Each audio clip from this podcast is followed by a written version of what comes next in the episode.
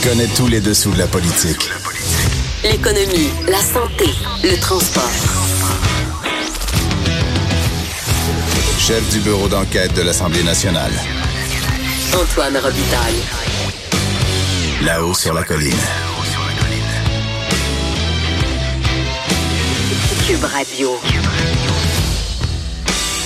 Et Eh oui, on est en direct du Cochon de Cube à Québec. C'est jeudi, donc euh, plein d'activités. Vraiment, la, la colline euh, fourmille aujourd'hui. Surtout qu'hier, on a euh, euh, présenté une nouvelle partie du de l'Assemblée nationale. Hein? 20 La- L'Assemblée nationale s'est- agrandie de 20% D'ailleurs, on en discutera avec François Paradis, président de l'Assemblée nationale.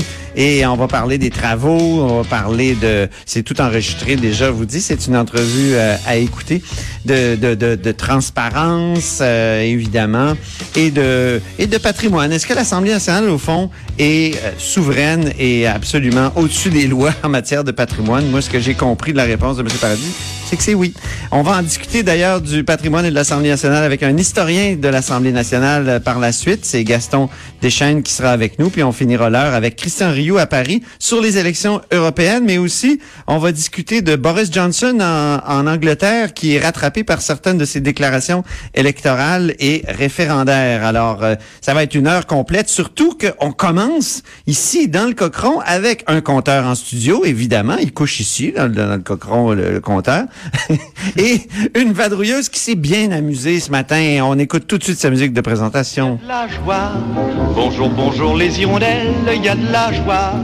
Dans le ciel par-dessus le toit, il y a de la joie. Geneviève Lajoie, correspondante parlementaire au Journal de Québec, Journal de Montréal. Euh, donc, guerre de mots ce matin à l'Assemblée nationale. Mais sur un, il y a du fond, là. Tu, tu vas nous présenter Oui, le- des le- enjeux, des vrais enjeux parlementaires. Le, le thème aujourd'hui à l'Assemblée nationale, c'est arrogance. Ah oui, Alors, hein? Ça a commencé ce matin dans les couloirs du Parlement avec Gabriel Nadeau-Dubois, qui a comparé le ministre de l'Éducation, Jean-François Roberge, à Gaétan Barrette. Oh, oh. Dans sa façon de vouloir, son obsession de vouloir imposer les maternelles 4 ans au réseau des- de, de, de l'éducation. Al- Alors là, ça, ça a mis le feu C'est toi qui as posé la question, qui a insisté, En et fait, on a c'est- c'est l'extrait. mon collègue de Radio-Canada qui a posé la question, mais moi, j'ai Ah oui? insisté pour qu'il nous réponde. Oui, on peut On a l'extrait, oui. La dernière fois qu'on a eu un réseau de services publics gouverné par quelqu'un qui n'écoutait aucun expert, ça s'est très mal terminé. Je vous laisse deviner. Ben, je sais pas. qui. Ben, je pense, Jean-François Roberge, là, c'est le Gaétan Barrette 2.0. Oh! Ouais. La bombe était lâchée. Mais on sentait qu'il voulait le dire. Oui, hein? Ça le démangeait. Alors, euh, je, je l'avais senti moi aussi. Et euh, bon, visiblement, il s'est lâché lousse. Et euh, sa collègue euh, porte-parole en éducation, euh, Christine Labrie, qui a repris euh, la formule en chambre au Salon Bleu. Oh, ben là, c'est une stratégie, c'est clair. Ben, je pense pas parce qu'à la base, Gabriel Nadeau-Dubois, on a vraiment eu l'impression qu'il sortait ça comme ça. Mais écoutez, là, je Oui. peux pas, je suis pas dans sa tête. Hein? Mais, on, Mais presque. mais, là, ce matin, parce C'est ça voulait- une bonne reporter, il là. voulait pas le dire au début, donc euh, il a Ah. fallu, tu sais, quand même le, le- le grappiller un petit peu, là, essayer de, de, de, de le- Ça a eu des effets sur Twitter tout de suite, hein, je pense, cette déclaration-là de, de GND. Oui, Gaétan Barrette a aussitôt réagi. Euh, il a parlé de petite politique de la part de GND. Euh, il a demandé même là, il demandait des excuses de la part de GND. Alors nous, nous en- entre journalistes, on se posait la question des excuses pourquoi pour avoir l'avoir comparé, pour avoir comparé Gaétan Barrette à... C'est c'est difficile de voir dans quelle mesure il pourrait s'excuser. Quoique dans l'extrait, on sent que être Gaétan Barrette comme ministre, ça veut dire de l'arrogance, ne ça. pas écouter, d'insister, de bulldozer. Et justement, à l'instant, avant d'entrer en onde, euh, GND euh, de dire je persiste et signe, il n'y a pas Oh. question qu'on s'excuse. On peut écouter Christine Labrie, euh, qui est députée de Sherbrooke, de Québec solidaire, à l'Assemblée nationale. L'attitude du ministre rappelle de très, très mauvais souvenirs aux Québécois. On a déjà vu ça ici, un ministre qui veut imposer une réforme malgré tous les signaux d'alarme. L'arrogance, le manque d'écoute des besoins du milieu, on reconnaît ça. Le ministre nie la réalité, il refuse de voir ce que les études nous disent et il persiste à imposer sa promesse électorale. Et pourtant, tout nous montre qu'on pourrait utiliser beaucoup plus efficacement les milliards qu'on veut investir en petite enfance. Monsieur le Président, est-ce que le ministre est en train de devenir un Gaëtan Barrette 2.0? M'excuse, non, m'excuse, non, laissez-moi. S'il vous plaît, s'il vous plaît. Du calme. Oh, Christine Labrie, elle a du mordant? Oui, oui, oui, tout à fait. Euh, non, euh, une attaque bien plantée. Et on a senti quand même le ministre Roberge, parce qu'on lui a posé la question, nous, après, euh, bon, est-ce que vous, vous, vous, êtes content de, de, de, de vous, vous êtes fait comparer à Gaétan Barrette? Puis euh, j'avoue qu'on l'a senti un peu déstabilisé. C'est sûr que j'espère pour lui que ça ne collera pas parce que c'est vrai que c'est une attaque euh, qui pourrait faire mal. Euh, mais le premier ministre François Legault est aussitôt venu à, la rescousse de son ministre de l'Éducation, a dit que c'était complètement farfelu. Il a dit, ça en riant en point de presse ce matin. Mais voyons, c'est complètement farfelu. donc voilà. Donc c'est l'arrogance aussi parce que oui, ça c'est Le thème de l'arrogance parce que ce matin aussi le premier ministre François Legault n'a pas exclu de garder les parlementaires à l'Assemblée nationale une partie de l'été parce qu'il veut faire adopter absolument son projet de loi 9 sur l'immigration, sur la modernisation de, du système d'immigration, et le projet de loi 21 sur la laïcité de l'État, les signes religieux et compagnie. Euh, donc, euh, mais sauf que là, il reste deux semaines ben oui, de, Parlement. Le premier ministre a carrément dit, dans l'idéal, il n'y aurait pas de baillon. C'est ça. Mais il avait déjà évoqué le baillon. il avait déjà évoqué le baillon, mais là, ce qu'il a expliqué, c'est que finalement, il a plutôt brandi la menace de garder les parlementaires à l'Assemblée nationale ah. plus longtemps pour les faire adopter. Comme ça, il ne porterait pas l'odieux d'avoir imposé, forcé hmm. l'adoption par un baillon. Mais là, les parlementaires seraient obligés de rester plus longtemps. Puis certainement qu'il y en a qui ont déjà des, des, euh, des vacances de prévues. je comprends. parce que euh, l'été passé, ils ont eu zéro vacances. Exactement. Ils se sont préparés à, à Donc la là, en théorie, ça finit le 14 juin, le vendredi 14 juin. Euh, on verra. Déjà, on est obligé de revenir en chambre lundi prochain exceptionnellement euh, parce que euh, justement il y, a des, il, y a des, travaux en commission parlementaire qui doivent C'était prévu continuer. ça, cette session intensive prévue ou c'est un, non, non, non, un, ajout? Un ajout lundi prochain parce que la session intensive c'est en fait du mardi au vendredi. Euh, mais là, il y a lundi prochain qui est ajouté aussi.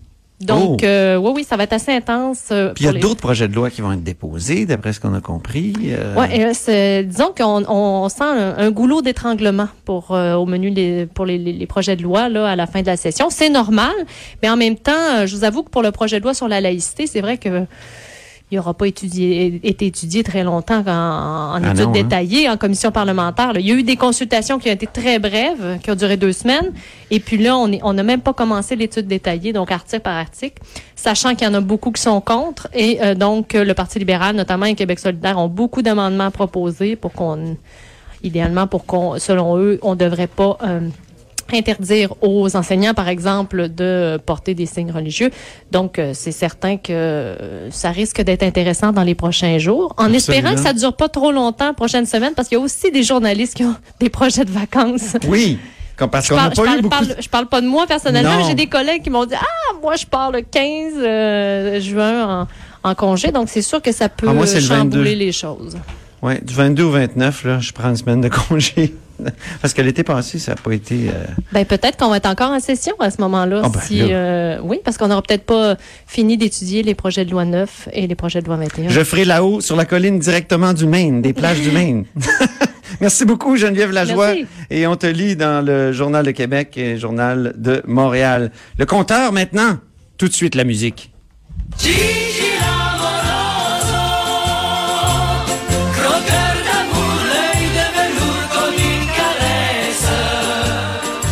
Croqueur euh, d'amour, croqueur de chiffres surtout, notre Jean-François Gibault, compteur et accessoirement directeur de la recherche à QMI. Et là, il y a du, euh, comment dire, un, vraiment un bon rapport du vérificateur général aujourd'hui, de la vérificatrice générale pour être plus précis. Oui, euh, Madame Leclerc aujourd'hui qui a croqué les dirigeants de sociétés d'État. Ils se sont fait solidement croquer.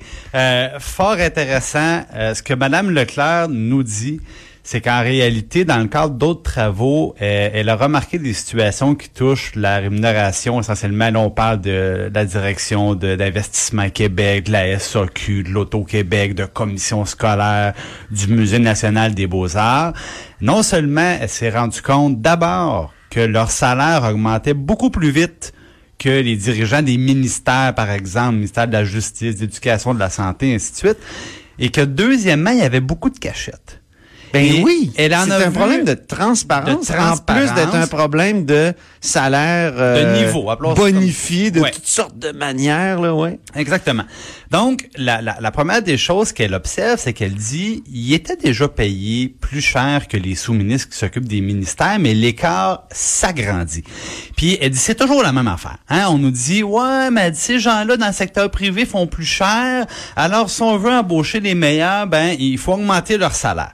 Mais elle dit, Ah, attends, c'est un bon argument quand même, parce Ah, qu'on ben- sait que c'est un, un des problèmes avec les informaticiens euh, au gouvernement du Québec. euh, Ben, justement, pour mais- retenir les talents, parfois il faut euh, cracher un peu euh, le bacon. Oui, Antoine. Pour être vraiment Oui, vulgaire. Antoine, Oui. mais ce que la question que Mme Leclerc pose, c'est pourquoi c'est vrai pour seulement certaines personnes? C'est ça. Pourquoi c'est vrai quand on dirige euh, l'Auto-Québec, mais c'est pas vrai quand on dirige le ministère de l'Éducation? Ah. Pourquoi quand on parle, tu parlais d'ingénieurs, Antoine, quand on parle d'ingénieurs, c'est ben oui, ça serait le fun d'en avoir plus puis de pouvoir les payer. Qu'est-ce que vous voulez? L'argent, c'est pas infini. Mm. Mais c'est drôle, quand on parle du Musée des Beaux-Arts ou quand on parle de la SAQ, ben là, ce raisonnement-là, il tient pas. Là, il faut le faire, puis il n'y a pas de conditions.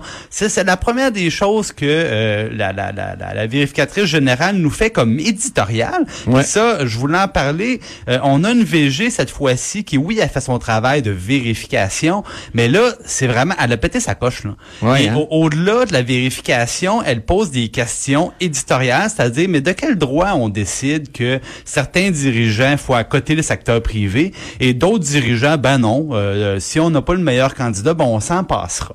Et Ah oui, deuxièmement, c'était excellent. On peut entendre un échange entre la vérificatrice générale et Pascal Dugas-Bourdon de QMI.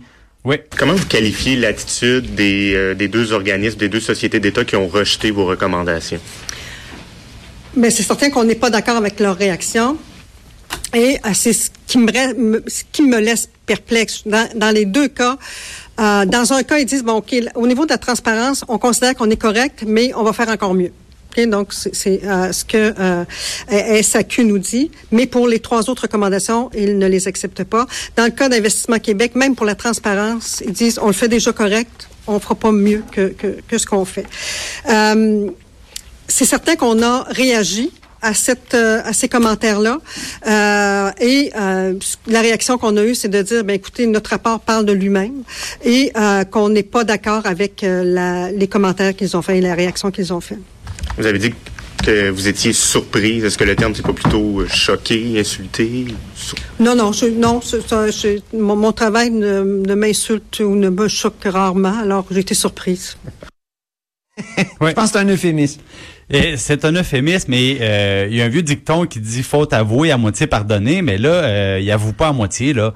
Et c'est ça que nous dit Madame euh, Madame Leclerc. Et euh, en fait, ses propos réfèrent, je vous résume la situation. Les bonnies à la signature. Donc première petite cachette. Dans certains cas, un nouveau euh, arrive un, un nouveau PDG, un nouveau patron. Il signe son contrat. Whoop, 25 000. Bravo pour avoir signé la feuille. On te donne 25 000 dollars, des fois 50 000 dollars. Et Ah, surtout, ouais. on ne le déclare pas. Un bonnet à la signature Un bonnet non à la déclaré. signature. Pire que ça, le, le monsieur, la madame quitte. Et là, dans son, euh, il y a un décret gouvernemental pris par le Conseil des ministres qui mentionne c'est quoi les conditions de départ. Est-ce que c'est un mois de salaire par année travaillée, c'est le classique.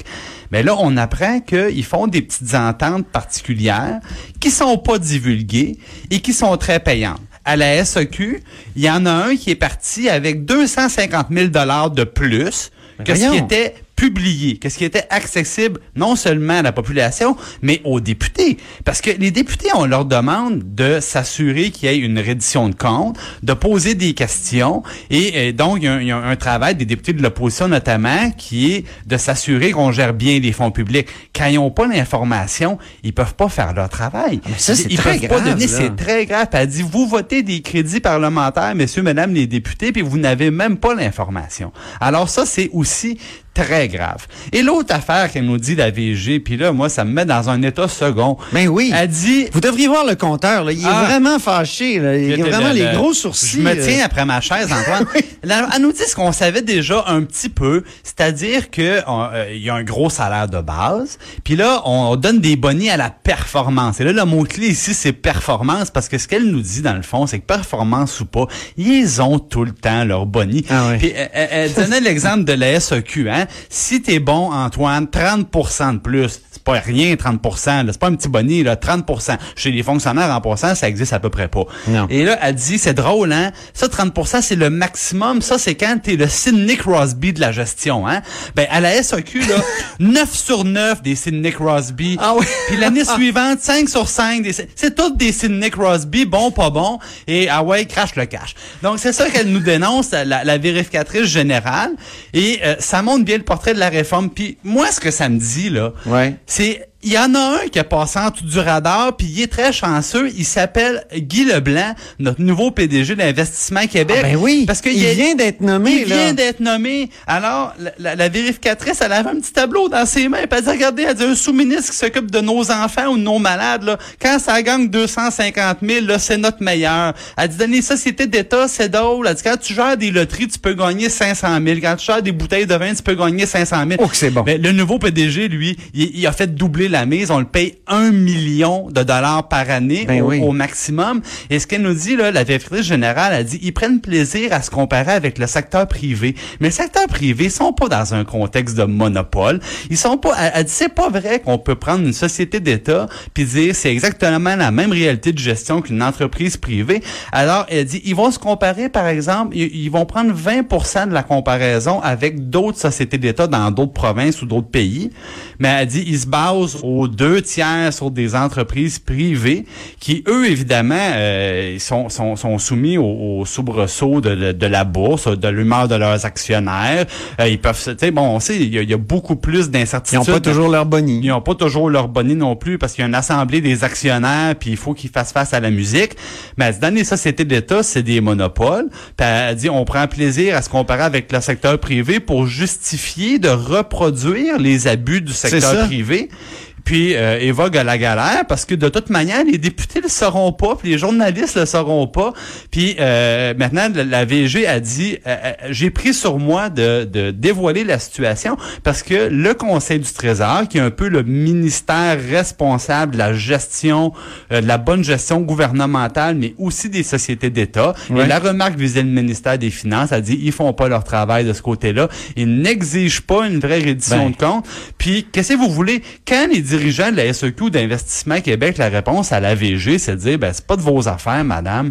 Ben, les patrons, c'est Ouais. eux. Les patrons, c'est le ministre des Finances. Les patrons, c'est le ministre euh, président du Conseil du Trésor. Et maintenant, ils auront à répondre, est-ce que oui ou non, vous allez laisser ces personnes-là que vous payez très, très, très Donc, grassement? excellent rapport de, de Guylaine Leclerc. Ouais. Puis excellent aussi commentaire. Moi, je, je suis content parce que je, je l'ai déjà dit à, à certains vérificateurs généraux euh, en, en personne là, que je trouvais qu'il était quand même. euh, Puis je l'ai dit aussi au directeur général des élections. Ils sont nommés euh, de façon indépendante. euh, ils, ont, ils ont toutes sortes de mécanismes qui protègent leur indépendance. Ben allez-y quand vous voyez des situations, dénoncez-les, arrêtez de vous parce qu'ils font souvent des faux fuyants, tu sais. Euh, Ben, c'est parce que et- techniquement, c'est des ou des, ils emploient des euphémismes, mais tu sais, à un moment donné, il faut que ça soit, les choses soient dénoncées en termes clairs et Madame Leclerc Elle l'a le bien faire. fait. Oui. parce que souvent, bon, souvent, ce sont des comptables et ils sont responsables de la conformité.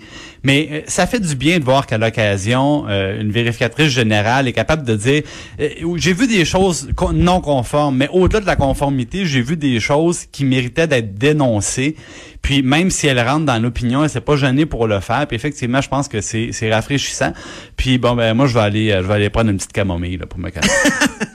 Ah non, non, on aime ta passion, Jean-François Gibault, notre compteur et accessoirement directeur de la recherche à QMI.